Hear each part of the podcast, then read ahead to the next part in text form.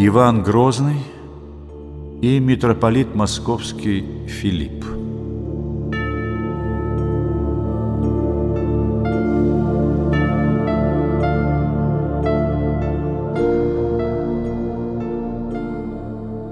Иван IV, прозванный Грозным, одна из самых противоречивых личностей в истории России. Это был талантливый политик, писатель, церковный гимнограф и композитор. Иван не раз думал об отречении от престола и принятии монашества. Сама опричнина была задумана Грозным по образу иноческого братства. Все опричники вместе с царем должны были ежедневно посещать церковные службы, которые длились порой до восьми часов. По свидетельству современников – Царь сам читал и пел на клиросе И клал такие земные поклоны, Что со лба его не сходили кровоподтеки. И в то же время все эти внешние формы благочестия уживались в его душе с бесчисленными злодеяниями. Более того, Иван убеждал себя в том, что страшные и жестокие деяния вершаться им ко благу России и торжеству православия. Тот же, кто указывал Ивану на его проступки и заступался за невинных, становился врагом царя. А к таким людям Иван был безжалостен.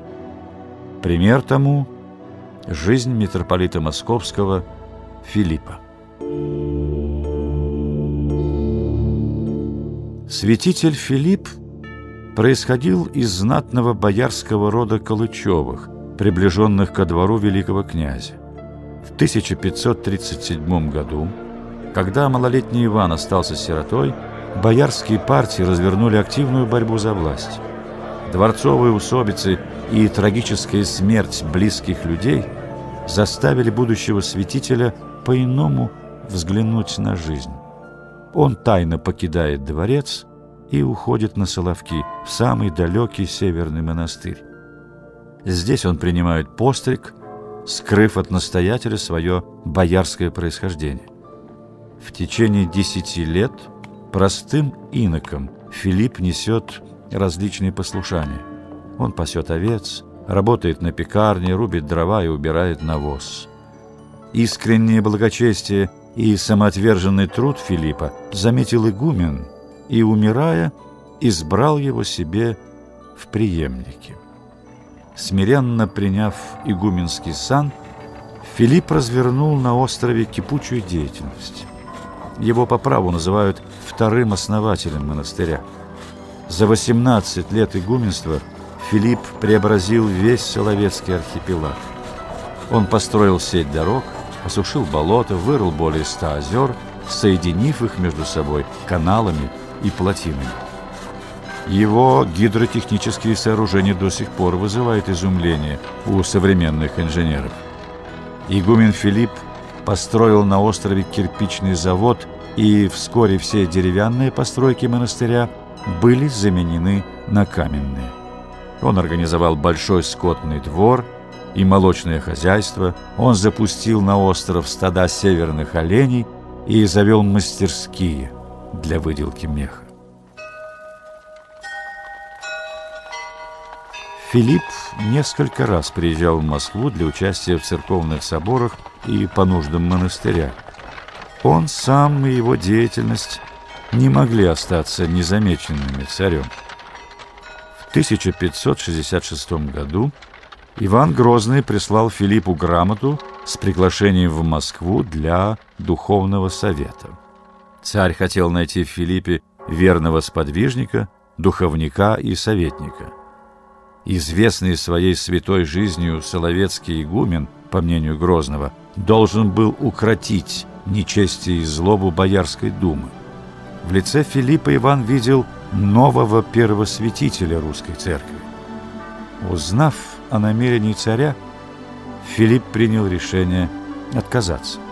Но собор русских иерархов уговаривает Филиппа, и он так же смиренно, как когда-то принял игуменство, принимает в управление русскую церковь. условие Филиппа уничтожить опричнину царь не принял. Он постарался доказать новому митрополиту ее необходимость и договорился с ним, что Филипп не будет вмешиваться в дела государственного управления. То же время Иван оставил за митрополитом право советовать ему, как и прежние митрополиты советовали его отцу и деду.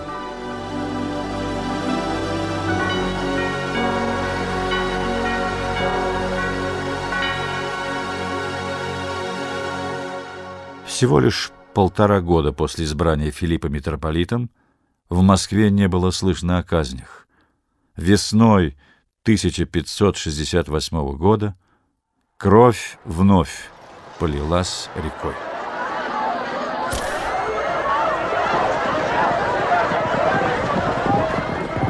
Многих казнили без суда и следствия, и никто не смел заступиться за опальных.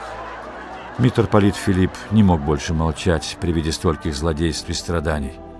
Первые его беседы с царем происходили наедине. Святитель также писал Ивану, призывая его опомниться и прекратить кровопролитие. Общеизвестно, ставшее поговоркой выражение грозного послания Филиппа, Филькина грамота.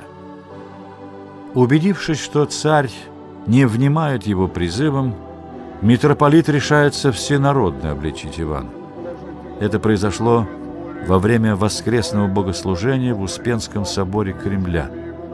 Царь пришел в ярость и, угрожая, велел Филиппу замолчать, на что тот ответил. «Государь, не думаешь ли, что боюсь я смерти? Лучше умереть невинным мучеником, чем в сане митрополита безмолвно терпеть ужасы и беззаконие.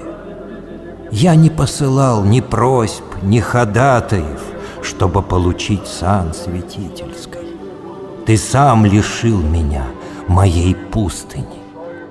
С этими словами митрополит снял митрополичью мантию, но Грозный остановил его, заявив, что Филиппу следует прежде дождаться суда над собой. Иван без труда нашел недоброжелателей, которые в угоду царю лже-свидетельствовали на Филиппа. Его обвинили в порочной жизни, колдовстве и государственном заговоре. Царь настаивал на смертной казни. Но большинство духовенства понимало несправедливость обвинений и вымолило ему жизнь. Филипп был осужден на извержение из сана и заточение в монастырь. Лишь в одном Филипп мог найти себе утешение – в любви к нему простого народа. От ворот Никольского монастыря, место его заточения, не отходила народная толпа. Тогда Иван приказал увезти Филиппа из Москвы в Тверской отрочь монастырь. Между тем над Русью продолжала бушевать гроза. Теперь уже никто не смел прикословить царю, и он громил целые города собственного государства. В один из походов Иван, проезжая мимо Твери, послал к митрополиту Малюту Скуратова. На его просьбу благословить царя и его начинание Филипп стал обличать царские беззакония, чем вызвал гнев Малюты. Он набросился на немощного узника и задушил его. Так закончил свою жизнь митрополит Филипп, став мучеником за оскорбляемую царем правду Христову.